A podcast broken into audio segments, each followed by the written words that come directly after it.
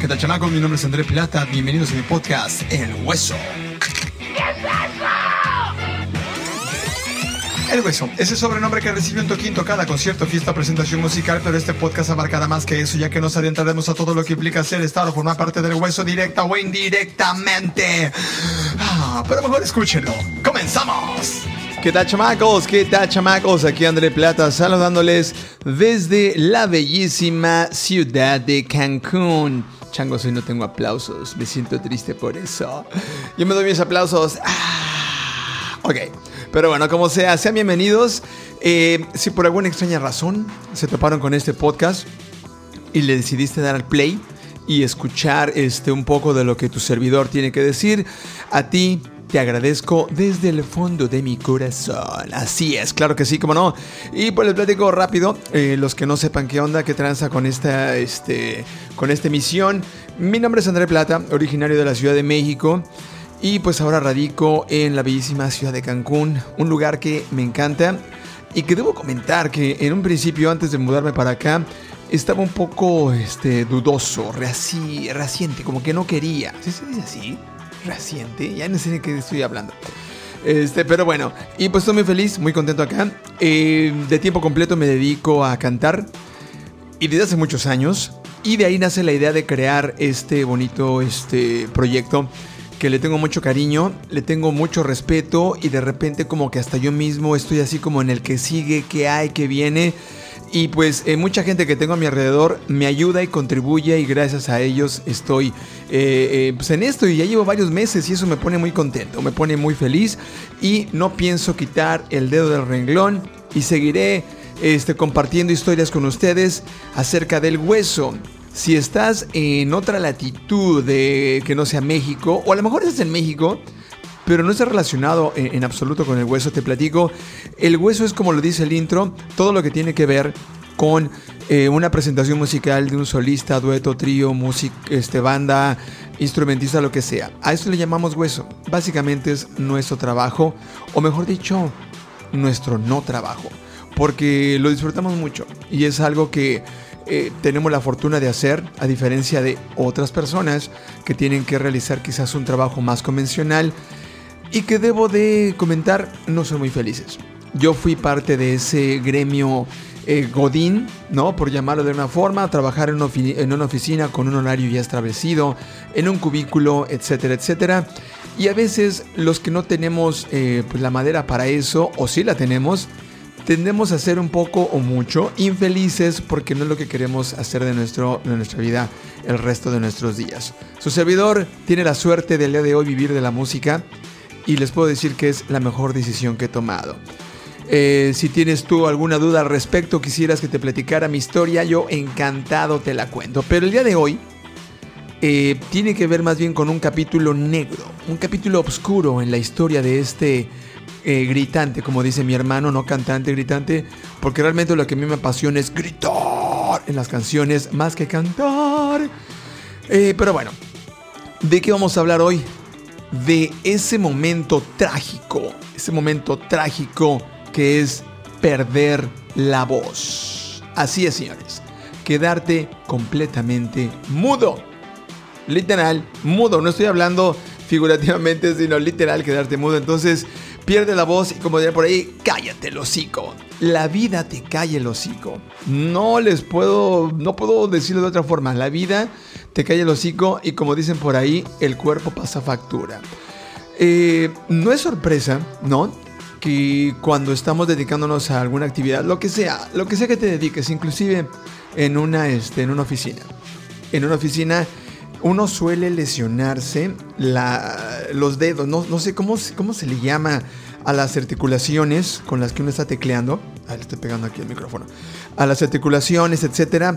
Siempre lesiones en las manos tienes lesiones en la espalda, tienes lesiones en la columna, tienes eh, lesiones en los hombros, a veces por una mala postura, etc. Y eso te impide realizar tu trabajo. Pero de alguna forma es temporal. Es decir, en algún momento vas a regresar y lo vas a hacer. Te tomas un medicamento y regresas y lo realizas. Eh, gente que se dedica, por ejemplo, a deportes extremos, pueden sufrir unas lesiones que sean tan graves que los dejen fuera de la jugada durante mucho tiempo. Ellos me van a entender. Pero por ejemplo, yo lo puedo, no sé, comparar así, aunque las comparaciones son tontas, eh, decía mi abuelita, si te rompes un brazo, te lo enyesan, con terapia puedes quizás realmente regresar a, las andadas. Eh, te lesionas una pierna, lo mismo. Un futbolista está 3-4 semanas fuera de circulación, pero regresa. Hay quienes tienen que someterse a cirugía y ahí es donde viene el problema. Cuando ya entra en acción una cirugía, eh, eh, la parte, el órgano, la extremidad que te haya lesionado puede no quedar al 100. Habiendo dicho eso, y ahora sí traducido a la música, pues no sé, podemos hacer referencia de varias eh, situaciones que le pueden suceder a, a, los músicos, ¿no? Por citar, algún baterista se lesiona un brazo, obviamente no va a poder tocar, una pierna, ¿no? El guitarrista se lesiona los dedos, sucede lo mismo. El trompetista o aquel que toca el saxofón se lesiona este, algo de la boca, los pulmones, eh, no sé. El otro día había, por ejemplo, por ahí un, este, el caso, perdón, de un trompetista que no podía ya apretar la boca para poder emitir, eh, sacar aire y poder este, tocar la trompeta para ellos es así como ya se acabó la carrera, porque en una forma los músculos de la cara, los que rodean los labios, no le permitían apretar. Entonces entran a terapia y muchas cosas. Eh, sería muy interesante y yo creo que voy a tener algún colega músico que sea, este, se dedique al saxofón, a la trompeta, que tengo varios, y, que me platiquen qué tipo de lesiones experimenta, ¿no? Y, y hasta qué grado puede llegar a imposibilitarles el tener una lesión de ese sentido. Yo, por ejemplo, ahorita pensando en en, gente famosa que haya sufrido lesiones eh, o haya sufrido no solo lesiones sino amputaciones. En el caso del baterista de Def Leppard, que se me va ahorita el nombre, eh, él pierde un brazo y la banda pues piensa que se acabó la banda, ¿no? Porque a veces cuando uno tiene una banda no es una banda de, bola de mugrosos con los que estás tocando, llegan a ser tus, tus hermanos, tu familia. Entonces el baterista pierde el brazo y la banda decide no reemplazarlo y él mismo se da la oportunidad de renacer y al día de hoy con un solo brazo está tocando la batería. Entonces son no solo ejemplos de vida, es algo bastante, bastante admirable. Tenemos por ejemplo accidentes, en algún momento James Hetfield de Metallica se quemó la mano porque eh, se acercó mucho a la pirotecnia que tenían en ese momento y la pirotecnia le quemó todo un costado. Eh, de por medio le fue la mano y pues tuvo que estar en, reposo de mano por mucho tiempo. No dejaron la gira. De hecho, su técnico, el que les este, afina las guitarras, etc., él fue el que se el quite. James cantaba, agarraba el micrófono con la mano este, sana y seguía el show y cantaban, pero tenían un guitarrista suplente, ¿no? Eh, Travis de Blink 182 ha sufrido accidentes y ha sufrido quemaduras.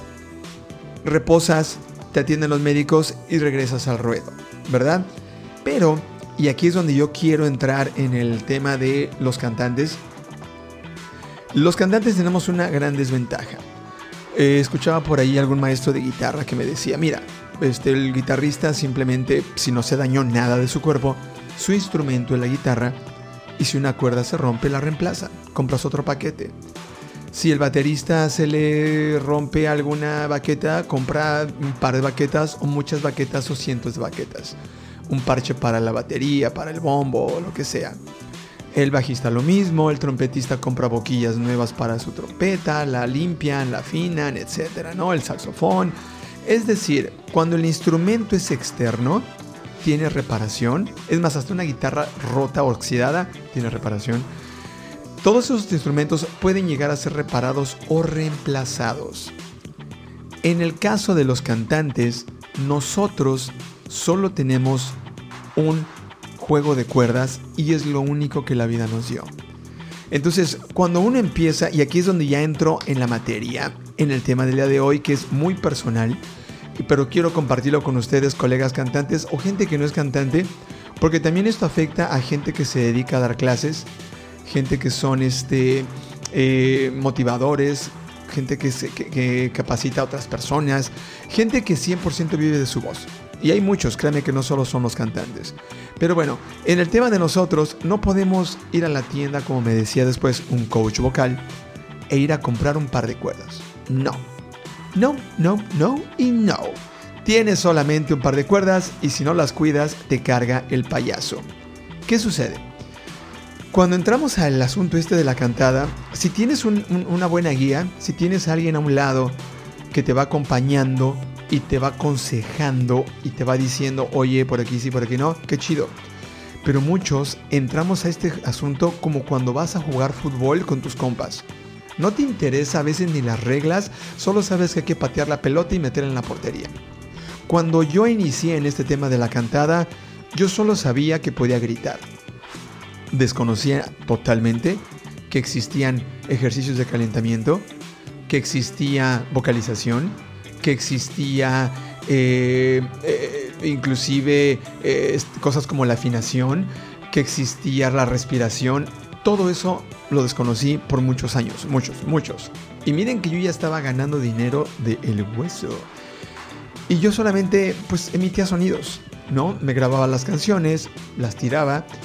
Y en algún momento inclusive recuerdo en Guadalajara haber trabajado en un bar, La Ingrata, por unos 2-3 años. Y había noches en las que teníamos que cantar a veces eh, hasta 4 sets. Empezamos, me acuerdo muy bien, por ahí de las 10 de la noche. Terminábamos a veces a las 3 de la mañana. Yo, yo no, no, ay, creo que no me voy a equivocar pero sí llegué a cantar en una noche hasta 50 canciones. Y al siguiente día me tenía que levantar temprano para irme a trabajar, porque yo tenía una vida de Godín y músico, Godín y músico. Me gustaba hacer las dos cosas y llegar a cantar realmente me desconectaba de esa vida de Godín que tanto me, me frustraba y me generaba estrés. Entonces recuerdo muy bien, así eran mis jornadas. Y aquí es donde viene la parte, este, la primera parte de, una de las mayores tragedias que he tenido en mi carrera como, como cantante o gritante. Recuerdo perfectamente que yo estaba en, un bar, tuvimos un tributo unos días antes a Soda Stereo, que los que conocen esta banda sabrán que Cerati tenía un registro pues bastante decente, ¿no? Cantarlo no es muy fácil, sobre todo en esas canciones que son más altas. Ya llevábamos una jornada de trabajo impresionante. Además, yo no dormía muy bien porque tenía que ir a trabajar montamos el mentado eh, tributo a Cerati, bueno, a, Soda Stereo. Salió bien, fue un jueves, recuerdo. El viernes fuimos a tocar al bar normal. El sábado, el sábado en la noche, ya faltaban como unas cuatro canciones para terminar. Les mentiría si recuerdo que yo tuve algún tipo de molestia antes de, sufrir este evento que les voy a compartir. Lo desconozco, no, no recuerdo muy bien. Lo único que sé es que yo estaba cantando. Eh, estaba cantando el blues de la cabaña, The Roadhouse Blues de The Doors, ¿no? Pam, param, param, param, param, param. En la parte del medio viene eh, unas balbuceadas que él tiraba de repente. Pero termina Ashen Lady, Ashen Lady. Antes de eso viene un este pero luego hace un silencio. Yo alargaba ese silencio. Me gustaba que la banda le diera vueltas al tema, le diera vueltas. Ayer era el momento en el que yo saludaba a la gente, bueno, no saludaba, perdón, me despedía de la gente, o saludaba, a veces le tocamos al inicio. Ese puente yo lo utilizaba para eso. Recuerdo que yo en mi pose bien chido venía listo para regresar a la, a la, a la canción cuando dice Lady, keep on Lady, y de ahí va subiendo, subiendo, subiendo. Cuando quise hacer el segundo a Sean Lady, no salió sonido ninguno, no salió nada de sonido. Solo recuerdo que era un.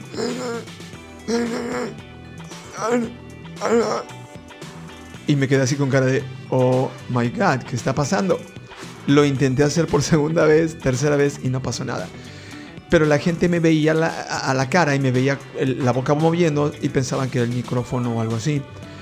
Eh, intenté calmarme y volteo y le dije a la vocalista, Patti, te mando por cierto un saludo, y le dije, ¿sabes qué? Puedes continuar la canción, pero con leyéndome los labios. La banda se sacó de onda, me fui al camerino y en el camerino me di cuenta que no tenía voz. Eh, yo utilizaba un spray de propóleo con miel, me eché, pero así casi todo el frasco. Recuerdo que así eh, la voz, o menos. Regreso al escenario, me doy cuenta de que no tengo voz entro como una especie de pánico, pero el, cuerpo es maravilloso y me empecé a tranquilizar, ¿no? Porque tenía la responsabilidad de regresar al escenario. Regreso al escenario y les digo a, la banda eh, con mímica que no podía cantar. se quedan sacados de onda. Eh, se aventaron otras dos canciones con, con la cantante. Yo estuve ahí nada más como de moped. Terminamos y al salir eh, recuerdo que pues no, no podía hablar. Les dije no puedo hablar. Me acuerdo que me puse muy mal. Agarré mis cosas y me fui a mi casa. En mi casa pues ya entras en una especie de crisis. Pero sigues con ese miedo y ese pánico de qué pasó. Sobre todo porque no tienes dolor. Ese es el detalle. Yo no sentí dolor absoluto, son, solamente me quedé sin voz. Eso es lo que se le llama, ya después me han explicado mis eh, especialistas y, y doctores con los que he estado, mi foniatra, eso se le llama afonía, falta de sonido literal. La disfonía, mi gente, es cuando suena raro. Esas veces que nos amanecemos y estamos así, ah, todos roncos, esa es disfonía. Afonía es que no hay sonido. Yo padecí afonía esa noche. Eh, al siguiente día le mandé un mensaje este, a varios amigos y quien me contestó fue, colegas eh, eh, sobre todo, me contestó mi queridísima hermanita Mon Franco, que por cierto, si no han escuchado la entrevista, escúchenla, está aquí en el podcast Mon Franco, artista independiente, emergente y de las mejores, y ya ha estado compartiendo escenarios con, con los grandes. Ella me recomendó a su foniatra, a su otorrino también, y resulta que, oh sorpresa, me meten en una camarita me revisan las cuerdas y me dice el doctor, eh, tiene las cuerdas color guinda. Ni siquiera eran rojas, eran guinda. Eso es un, una hemorragia, una hemorragia en la cuerda. Eh, obviamente, pues, no sabes qué es eso, cómo se trata, etc. Mm, lo que sí me advirtió es que si yo seguía trabajando o intentaba hacerlo, me iba a lesionar más. Aunque de entrada, pues yo no tenía voz, ¿no? Eh, me dijo que la única manera de tratarlo era con medicamento, con esteroides, pero que iba a necesitar estar fuera de la, jornada, de la jugada por lo menos unas, unos tres meses. Así me la tiró. No, hombre, a mí se me cayó el mundo, porque no solamente era la cantada, sino era mi trabajo. Entonces, pues no tuve otra opción, tomar el medicamento, seguir al pie de la letra y cuidarme lo más que podía. No podía ir a ningún lugar donde tuviera que gritar, sobre todo un antro, porque yo le decía, ok, no canto, pero ¿puedo ir a ver a mis amigos? No. ¿Puedo ir a una fiesta? No. Y te tienes que alejar del cigarro. Yo no fumo, no, del humo del cigarro. Y entonces ahí me empezó a caer el 20 de muchos factores, mi gente, que implican, influyen, afectan ese bello instrumento que tenemos arribita de los pulmones. Me di cuenta que entonces no era solamente el cantar, era cómo cantaba. No era solamente cómo cantaba, era cuánto tiempo cantaba. El reposo, el cuidado, el humo del cigarro, que en este bar que les estoy contando era un bar pequeño. Toda la gente fumaba. Entonces toda la noche yo estaba expuesto no solo a eso. Y si a eso le sumamos el alcohol, porque recuerdo muy bien que este, pues sí, me echaba mis, mis chelitas y a veces no era una, yo, yo lo debo reconocer, sí abusábamos un poco de, de las cervezas y el alcoholito. Entonces, no, no, uno no sabe. Y les digo, yo llevaba muchos años cantando y gritando. O sea, es más, nunca me he lesionado gritando. Gritando nunca me he lesionado. Puedo gritar y me encanta gritar. Y si se meten a bien mis plataformas, ahí en este en Apple Music y todos ellos, ahí pueden ver las rolas tan gritantes que me puedo llegar a echar y no me genera ningún problema, ¿ok?